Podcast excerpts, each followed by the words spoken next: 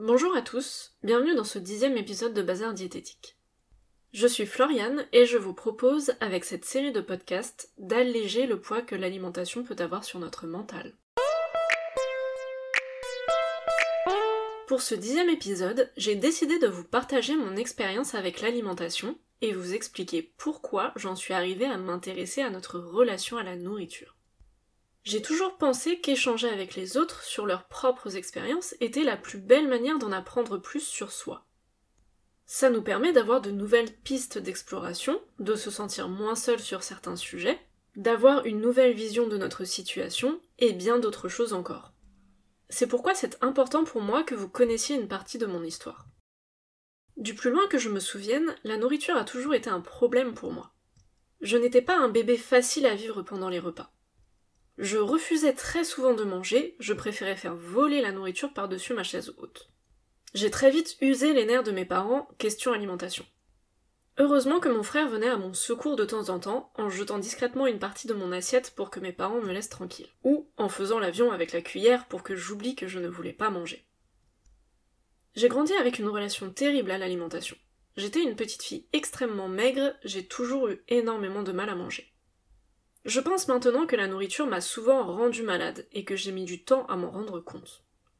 J'ai rapidement eu beaucoup de douleurs au ventre, des douleurs que j'ai d'abord eu du mal à localiser. Je me souviens de ces douleurs avec mon regard d'enfant, découvrant complètement la notion d'empathie ou justement le manque d'empathie des adultes. La première des difficultés que j'ai eues par rapport au dysfonctionnement de mon corps, ça a été le jugement des autres, notamment des adultes. Au tout début de l'école primaire, j'ai commencé à être souvent malade. J'ai plusieurs souvenirs où j'étais mal et où la personne en face de moi n'était pas compatissante. Je me souviens de ma nourrice dire à ma mère Qu'est-ce que ça va être quand elle va avoir ses règles? Cette phrase m'avait particulièrement marquée car je ne la comprenais pas. À l'époque, j'étais trop jeune pour connaître le cycle féminin et je me demandais ce qui pouvait être bien plus douloureux que ce que je connaissais actuellement. Alors, pour information, mes douleurs dues à mon dysfonctionnement digestif ont toujours été beaucoup plus importantes que celles de mon cycle menstruel. Si jamais madame passe par là un jour. Une autre chose m'avait beaucoup perturbée, c'était cette sensation d'être considérée comme faible. Souvent malade, très maigre et donc faible. J'ai longtemps cru que je dérangeais avec mes problèmes. Je ne mangeais pas beaucoup et je souffrais souvent. J'ai vu beaucoup de médecins et de spécialistes et personne n'avait de réponse à donner à mes proches. Je pense réellement qu'on a fini par croire que c'était dans ma tête. Je pense que je l'ai cru aussi. Encore aujourd'hui, on me parle du stress. J'ai beaucoup de mal avec le fait qu'on mette tous les mots du monde sur le stress. Ça empêche souvent d'aller chercher plus loin. C'est parfois une solution trop facile, et pour ceux qui ont une réelle pathologie qui se cache, c'est terrible. J'ai la sensation qu'aujourd'hui il faut se battre pour être écouté. J'ai en tout cas grandi en étant au moins une fois par jour dérangé par des maux de ventre. J'ai dû apprendre à vivre autour de mes symptômes en essayant de m'adapter au mieux et en apprenant au fur et à mesure un peu plus sur mon corps. Aujourd'hui, je sais que j'ai trois problèmes. Un reflux gastro-œsophagien à tendance parfois sévère, des intestins dysfonctionnels et des ballonnements franchement terribles. Tout ça date de ma petite enfance et a évolué dans le temps. Pour mes RGO, on m'appelait le crapaud au collège. Pour ceux qui connaissent, c'est pas très sexy. Dès que je mange un aliment trop gras ou trop sucré, ou le combo des deux, c'est foutu, l'acidité ne reste pas dans l'estomac. Ça peut me rendre vraiment malade. Autant dire que l'alcool n'a jamais été un bon copain. Je passe de l'état sobre à l'état malade en un claquement de doigts. Je suis obligée de boire une bière en plus d'une heure si je veux réussir à gérer les remontées acides. Et sinon, impossible de manger, je suis malade quasiment immédiatement. Ma dernière grosse crise était lors d'un mariage où, l'esprit festif, j'ai eu l'audace de manger et de boire un verre en même temps. La soirée était foutue pour moi. Je l'ai passée à côté des toilettes à prier mon corps pour que ça passe. Mes crises peuvent durer jusqu'à 4 heures facilement. Et je n'ose même plus m'expliquer. On pense que j'ai trop bu, que je suis malade tout le temps, ou que je suis une petite chose fragile. Mon corps est simplement dysfonctionnel. Peu de gens comprennent à quel point. Je ne prends plus le temps de l'expliquer, je ne perds plus d'énergie à prouver que ce n'est pas dans ma tête. Je m'adapte au maximum, je sais que si je bois un verre d'alcool, je dois avoir un délai minimum avant de manger, et mon repas sera divisé par deux, sinon ça ne passera pas. Si je mange trop de sucre au dessert, j'en ai pour 1h30 de RGO de type modéré. Si je mange une soupe, j'aurai des remontées gérables, mais je fais une croix sur le dessert, je sais que ça ne passera pas du tout. Tout un tas de consignes sont ancrées dans ma tête pour limiter au maximum les désagréments. Et à force de me renseigner, j'ai fini par dénicher des astuces, en tout cas pour adoucir un peu les symptômes. Le lithotamne, par exemple, est une petite merveille pour ce type de problème. C'est une algue marine qui a une action reminéralisante puissante grâce à sa forte teneur en calcium et en magnésium. Elle permet de tamponner l'acidité de l'organisme, notamment l'acidité dans l'estomac. Si vous souffrez d'acidité gastrique, n'hésitez pas à tester. Cela sauve maintenant mes soirées mariage. Mes intestins dysfonctionnels sont surtout dus à ce que l'on appelle le syndrome de l'intestin irritable. J'ai été diagnostiquée plusieurs fois et je ne supporte plus qu'on me le répète. C'est pour moi une case fourre-tout. On ne sait pas vraiment ce que vous avez, on met ça sur le compte du stress, on vous donne du spasmon et hop, on ne veut plus vous voir. À mon dernier rendez-vous chez un spécialiste, je n'ai même pas eu le temps d'expliquer tous mes symptômes que le médecin me coupait la parole pour boucler rapidement le rendez-vous avec son diagnostic. C'est terriblement frustrant. Ces dysfonctionnements ont plusieurs conséquences, notamment celle de devoir être constamment proche des toilettes. Les miennes, de préférence. J'ai souvent restreint ma vie sociale à cause de ce problème. J'ai élaboré des stratégies pour avoir des toilettes loin de tout et de tout le monde dans le cas où j'avais l'obligation d'être ailleurs que chez moi. J'ai fait installer par mon chéri une enceinte radio dans nos WC qui s'allume automatiquement à chaque fois qu'on allume la lumière, pour plus d'intimité. Bref, vous l'aurez compris, c'est la merde. Mon dernier problème, les ballonnements, peuvent être encore plus handicapants. J'ai passé mes dernières années de collège à souffrir d'un gonflement irréaliste de mon ventre après chaque repas. La douleur était tellement intense que je ne pouvais plus tenir debout et que j'avais l'impression qu'on m'en transperçait les boyaux avec un couteau. Je me rappelle encore de la directrice du collège qui faisait des réflexions du type T'es encore là, toi? À chaque fois que je patientais douloureusement dans la salle d'attente que ma mère vienne me chercher car je ne pouvais plus tenir. Et je me rappelle de la gratitude que j'ai eue un jour envers ma prof d'anglais qui avait expliqué à ma mère qu'on voyait bien la souffrance que j'endurais sur mon visage.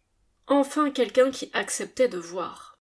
J'ai une mémoire franchement défaillante, mais je n'oublie pas ce que certaines personnes me font ressentir. Et cette fois-là, je me suis dit que cette prof avait une profonde bienveillance. J'ai éprouvé une grande reconnaissance ce jour-là. C'est quand même fou de se dire que j'ai ressenti une telle émotion envers quelqu'un juste parce qu'elle voyait ma souffrance. Une personne en dehors de mon cercle familial, une personne qui n'était pas proche de moi, une personne qui ne me connaissait pas vraiment. Ça m'avait fait un bien fou de ressentir qu'elle avait de la compassion face à ma douleur. Mes ballonnements me pourrissent la vie.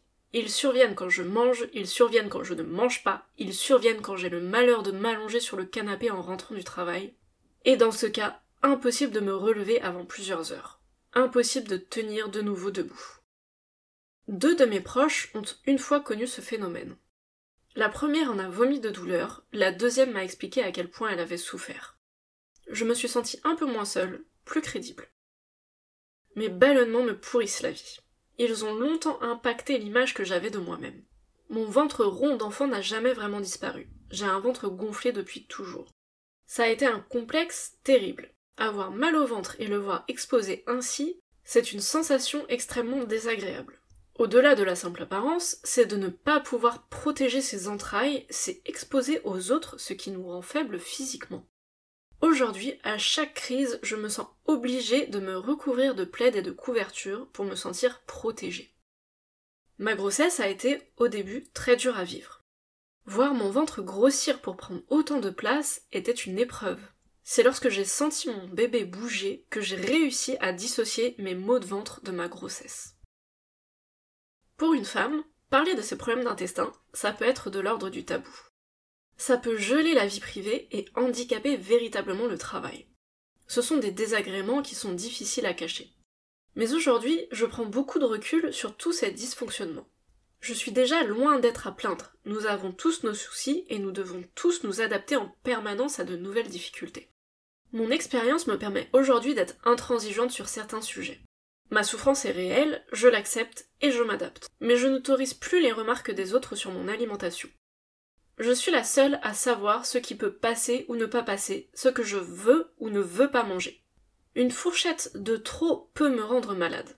Je me suis retrouvée tellement de fois aux toilettes de restaurants malade comme un chien parce qu'il ne fallait pas que je gâche. A contrario, la privation peut également avoir des conséquences terribles. Je considère que mes envies émotionnelles sont importantes à satisfaire. Donc si je veux manger deux pains au chocolat, je le ferai, quitte à être mal après. Mon équilibre est fragile, mais il n'appartient qu'à moi. Je n'accepte plus les remarques des autres du type Tu digères pas mais tu manges ça, tu vas être malade, ou encore Bah bravo, tu te plaindras pas après. Parce que ce qu'il y a dans mon assiette me concerne moi et uniquement moi. Il s'agit de ma relation à mon corps, de ma relation à la nourriture.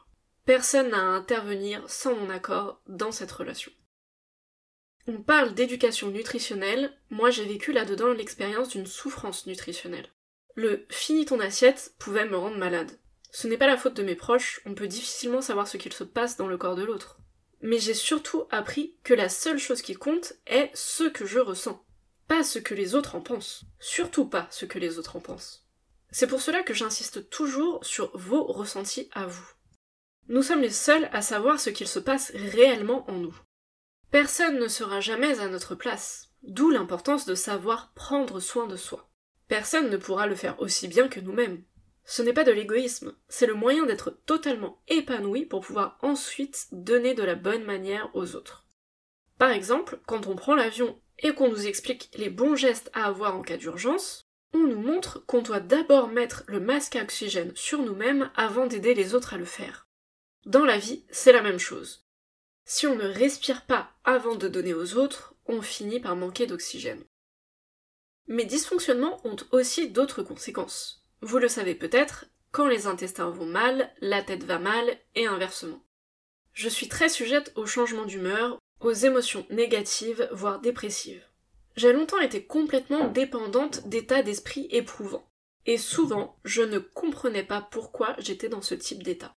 Sauf que c'est fatigant de toujours aller mal. Du coup, j'ai fini par analyser chacune de mes pensées pour comprendre toutes mes émotions, et surtout apprendre à dissocier les états de sursensibilité dus à mon corps des autres émotions plus classiques. Ça m'a pris du temps, mais j'arrive aujourd'hui à savoir quand ça cloche. L'introspection que j'ai réalisée est aujourd'hui mon super pouvoir. Quand je sens que ça ne va pas, j'ai mon rituel pour m'abriter le temps de la tempête, et ça finit toujours par passer. Je fais complètement confiance à mon corps. Il rééquilibre toujours les choses.